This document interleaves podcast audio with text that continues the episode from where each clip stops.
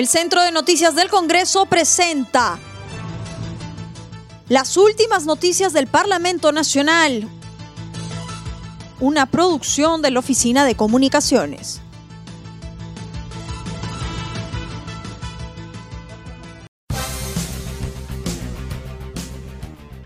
¿Cómo están amigos? Les saluda Rómulo Vargas. Hoy es miércoles 13 de enero del 2021 y estas son las principales noticias del Congreso de la República. Titular de la PCM e Interior serán convocados este viernes a comisión permanente la Junta de Portavoces acordó invitar a la presidenta del Consejo de Ministros, Violeta Bermúdez, y al ministro del Interior, José Hélice, a la sesión de la comisión permanente que se realizará este viernes 15 con el fin de que informen sobre la protesta de los trabajadores agrarios realizadas en diciembre último en el norte del país. Además, los portavoces acordaron por mayoría desarrollar la semana de representación entre el 25 y el 29 de enero próximo, el mencionado periodo sirve para que los parlamentarios viajen a las regiones que representan con el objetivo de atender las demandas de sus electores. En ese sentido, se invocó a los congresistas a adoptar todas las medidas de bioseguridad necesarias durante sus visitas para evitar contagios frente a una posible segunda ola de la COVID-19. Asimismo, se establecieron los proyectos de ley y temas prioritarios que serán debatidos en la comisión permanente durante el mes de enero. Congresistas piden fecha de llegada de la vacuna contra la COVID-19. La comisión investigadora multipartidaria para establecer el número real de fallecidos a causa de la COVID-19 aprobó por mayoría solicitar al Ejecutivo la publicación en datos abiertos de cero prevalencia o manifestaciones generales provocados por el coronavirus, la realización de mayores estudios y que se explique sobre el rebote del COVID-19. La presidenta de la comisión, Tania Rodas, dijo que el gobierno debe informar las razones por las que retiró la publicación, base de datos, porque ello se impide el análisis y el estudio de la situación de la pandemia en el país.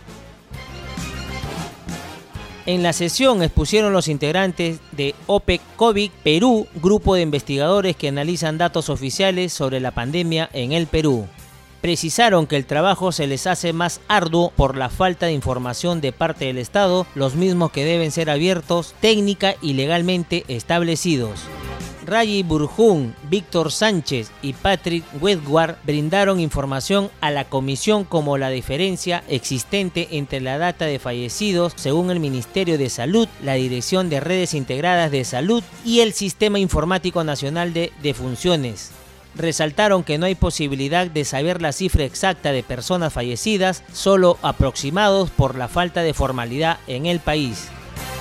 En otro momento indicaron que hay camas UCI que no están colapsadas y que hay regiones en las que se pueden actuar como medidas de prevención y estrategias focalizadas. Sin embargo, a nivel nacional consideraron innegable que la tendencia es a la alza y que deben aplicar estrategias de acuerdo a las circunstancias. Los especialistas finalizaron recomendando una mayor toma de muestras moleculares y el estudio histórico de la pandemia. Comisión de Inclusión Social y Personas con Discapacidad aprobó nueve dictámenes. La Comisión de Inclusión Social y Personas con Discapacidad debatió y aprobó en el periodo marzo-diciembre del 2020 nueve dictámenes. Dos de ellos fueron agendados en el Pleno del Congreso de la República y posteriormente uno se convirtió en ley.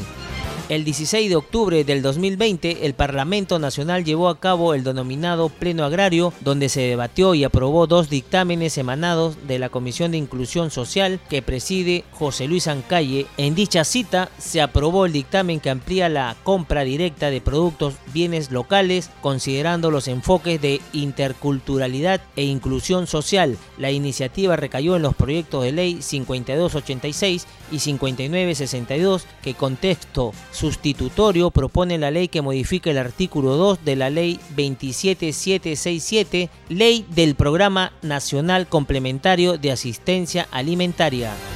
La autógrafo de ley fue remitida al Poder Ejecutivo el 20 de noviembre y se publicó en el Diario Oficial El Peruano al día siguiente como Ley 31071, Ley de Compras Estatales de Alimentos de Origen de Agricultura Familiar, el 10 de diciembre último, el Congreso aprobó por unanimidad el dictamen que amplía el apoyo o atención alimentaria temporal ante desastres naturales o de emergencia sanitaria y optimiza la labor de los comedores populares.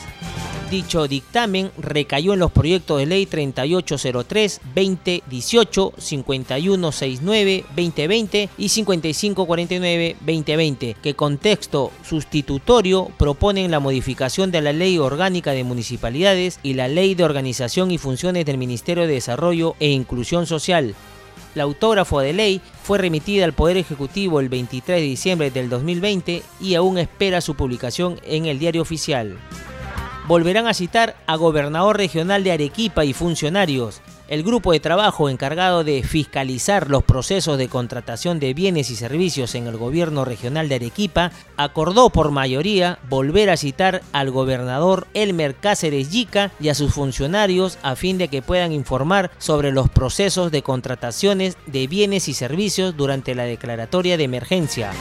El coordinador del grupo de trabajo, Ancalle Gutiérrez, lamentó que el gobernador de Arequipa y sus funcionarios no hayan emitido ninguna información a la fecha, a pesar de haber sido notificados. Tampoco recibieron una respuesta formal sobre su participación. No entendemos la causa de no brindarnos información a pesar de que muchas veces han manifestado transparencia en sus acciones, pero denotan más bien poca voluntad de darnos la información que se nos ha encargado para el cumplimiento de las funciones de fiscalización.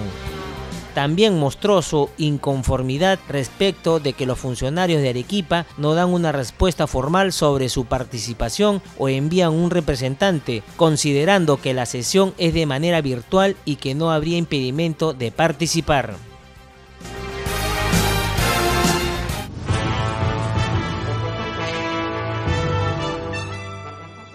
El Centro de Noticias del Congreso presentó las últimas noticias del Parlamento Nacional. Una producción de la Oficina de Comunicaciones. Los invitamos a visitar nuestras redes sociales y sitio web www.congreso.gov.pe.